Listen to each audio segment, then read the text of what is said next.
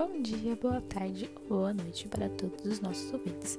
Sejam muito bem-vindos ao primeiro episódio do O Mundo da Genética Seletiva.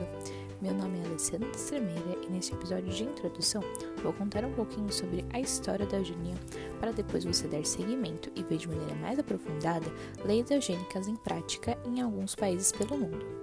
Bom, em meados de 1800, um cientista chamado Francis Galton, primo de Darwin, ele achava fascinante a área da herança biológica e a genialidade. Esse termo eugenia significa bem-nascido. E Galton acreditava que iríamos conseguir encontrar uma forma de controlar a hereditariedade e assim produzir seres humanos melhores.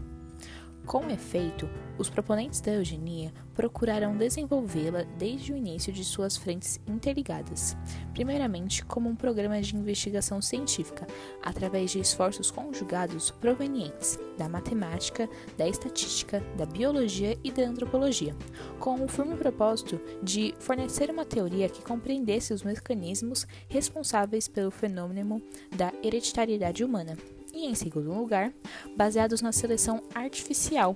Eles pretendiam criar instituições que pudessem fornecer instrumentos e políticas para o controle da hereditariedade humana por intermédio da produção orientada pelos princípios eugênicos.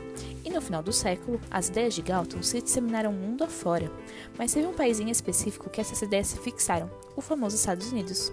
Foi desse país que desenvolveu uma formatação que vai servir de modelo como iniciativa eugênia para outros países. Foi assim o início de um trágico acontecimento que fez parte de nossa história. Muito bem, queridos ouvintes, chegamos ao final do primeiro episódio para saber mais, ouça os episódios em sequência. Assim, vai conhecer como foi instalado as leis eugênicas em alguns lugares do mundo. Muito obrigada pelo seu tempo e vejo vocês no próximo Mundo da Genética Seletiva.